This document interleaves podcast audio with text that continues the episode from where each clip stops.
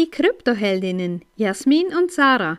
Deine 5 Minuten finanzielle Unabhängigkeit mit Glitzerfaktor auf die Ohren. Ehrlich, echt und easy. Dein Geld gehört nicht dir. Ja, klingt so einfach und vielleicht auch, öh, im ersten Moment denkst du, ja was, sicher nicht, geht's noch, mein Ge Geld gehört doch mir. Aber das ist nicht immer so, respektive im Moment haben wir immer noch das Vertrauen in die Banken, weil wir das schon immer so gemacht haben. Aber ähm, eine neue Zeit hat begonnen, nämlich dass du dein Geld direkt bei dir verwalten kannst, deine eigene Bank sein kannst. Und wie die aktuellen Ereignisse jetzt auch zeigen, ist es immer wie wichtiger, dass du dir überhaupt mal Gedanken über deine Finanzen und über dein Geld machst. Ja, wir haben so ein interessantes Erlebnis gehabt letztens ähm, mit einer 50er-Note in der Schweiz. Ja, es geht eigentlich darum, dass das Geld, wie das angeschrieben ist, dieses Stück Papier, ist ja eigentlich nur 50 Franken oder 50 Euro, je nachdem wert, weil wir ihm diesen Wert geben, weil wir daran glauben, dass diese 50 Euro auch Kaufkraft von 50 Euro haben. Und das haben wir letztens gemerkt, dass das eigentlich ganz, ganz schnell gehen kann, dass dieses Geld keinen Wert mehr hat. Ja, vielleicht magst du kurz erzählen, wie das, wie das passiert ist. Ja, wir haben in der Schweiz gibt es immer wieder alle, weiß nicht wie viele Jahre, das könnte meine Tochter da genau sagen, ähm, eine neue, neue Banknoten, neue Ausgabe von Künstlern und das wird da ausgeschrieben und so wie Wettbewerbe gemacht und ja, dann sind die neuen Banknoten, wurde eine um die andere veröffentlicht. Und ähm, dann ist es so, dass eine gewisse Zeit ähm, kann man mit denen noch einkaufen und irgendwann sind die nicht mehr gültig. Und ja, wir, wie du vielleicht weißt, waren wir längere Zeit äh, im Ausland unterwegs, ein Jahr mit dem Wohnmobil unterwegs. Und ähm, ja, als wir zurückgekommen sind, ja, habe ich ähm, bei einem Secondhand, wo ich etwas äh, Kleider, ja, wir hatten da zu viele Kleider.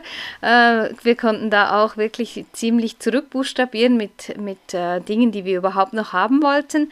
Und dann hat sie mir einen, ausbezahlt mit einer 50er-Note. Und ich habe mir da gar keine Gedanken darüber gemacht.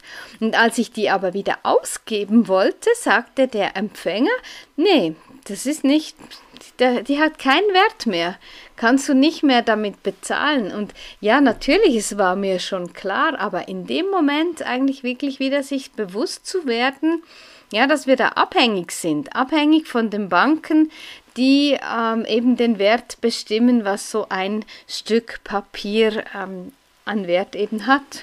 Ja, und man darf sich auch ganz klar überlegen, dass das Geld, was auf den Banken liegt, dass das lediglich ein Kredit ist, den sie uns geben.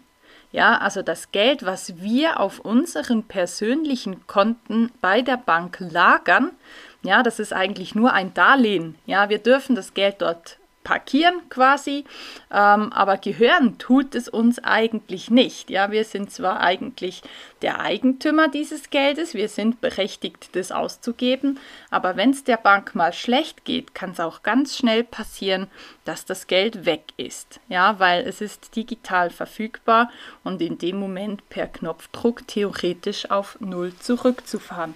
Wir sehen das aktuell ja, wer sich ein bisschen ähm, umhört, was in der Kryptowelt so los ist oder eben auch in der normalen Bankenwelt, hm, hat jetzt die Tage mitgekriegt, wie die Silicon Valley Bank, ähm, wie die Konkurs gegangen ist.